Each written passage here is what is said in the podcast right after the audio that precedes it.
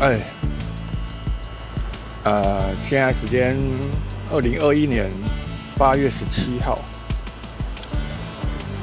干，现在我在录这个 podcast 啊，我居然是可以在户外不用戴口罩，然后拿着手机这样录了。因为台湾降到二级啊，也开始内用，所以你在外面开始不戴口罩。大家开始容忍度高了，而且随着时间过去会越来越高。好，今天的主题啊，我题目下 Marketplace 好用。我最近啊，我最近呃呃怎么讲？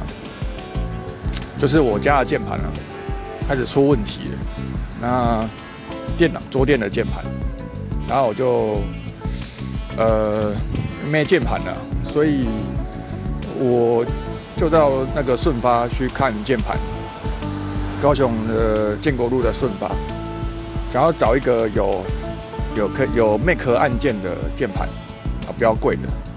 然后看来看去呢，看到一只，呃，看到一只罗技的 K K 什么 K 什么五八零，一千块。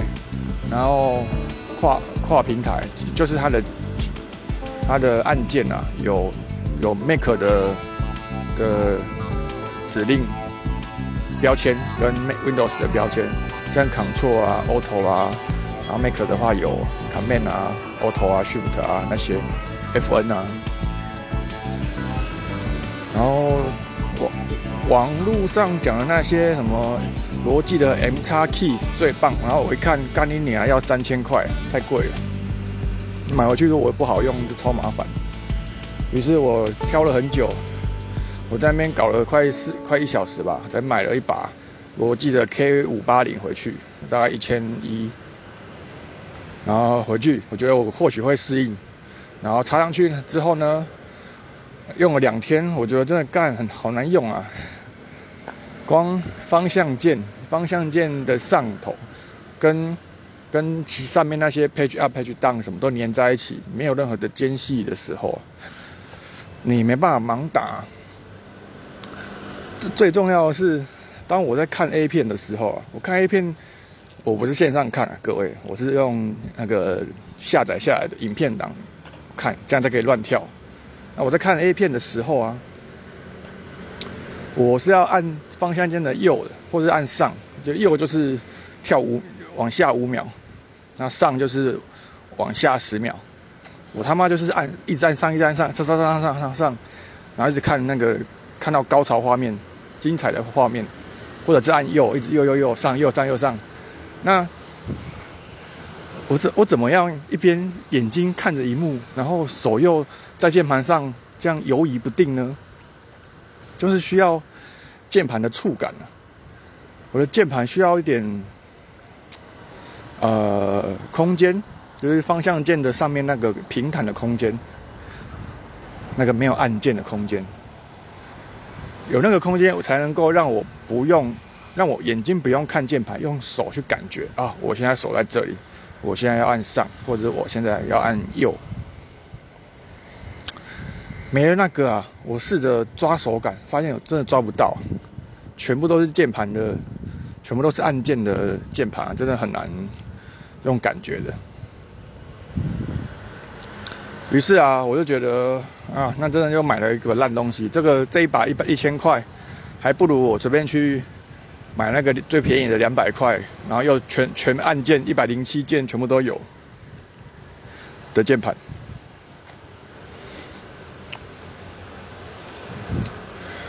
于是我又去家乐福买了两百三十的两百三十块的键盘，薄膜的啊，然后很大啊，然后便宜这样。然后于是我他妈那一把，我这个月已经很没钱了，一大堆东西要换，然后又花了一千块白白浪费，我就觉得我去拍卖看看好了，因为我才我才买回来用了两天，我就没有要用了。而且这款是当下市场上小主流的键盘，于是我照了几张相，然后 po 上 Mar Facebook 的 Marketplace，那随便写几个字，说吧反正就是我只用了两天，九成九新，呃，那卖九百，对我等着大家来跟我杀价，对，结果 po 上去不到两个小时，就有两个人来问了，这比我想象中的还快很多，而且第一个就问说。嗯，如果八百块自取可以吗？然后后来我就我就决定好，因为八百也是我心中的呃底价，对。啊，今天就面面交出去，好快。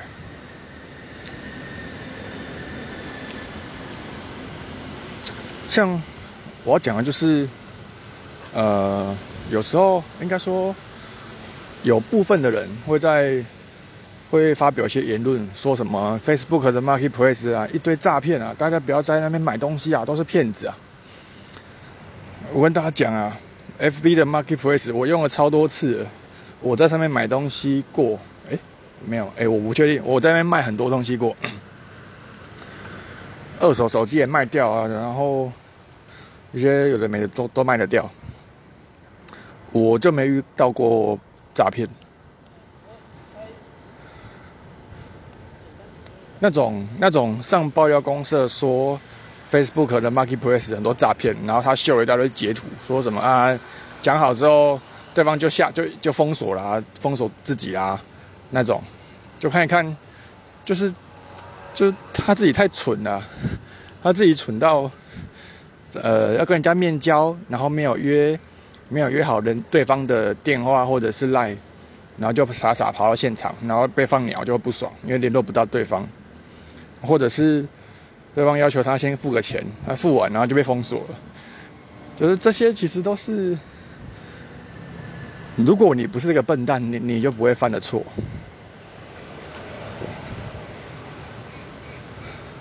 所以我是觉得哦，你任何的平台都会有诈骗，然后不要那边自己被骗了几次，就那边说啊，这个平台全部都是诈骗。通常，通常你被骗了几次的结论，应该就是你这个人很容易很容易被骗。我觉得这个比较，这个推论的因逻辑比较正常，对吧？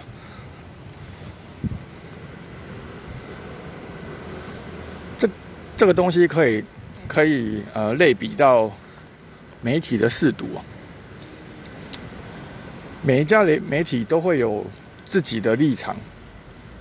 举个最简单的二分法例子，当他的报那个媒体是蓝蓝的，国民党团的，他在报蓝的的资讯就会比较偏好的，然后绿的的坏处他就会尽量报。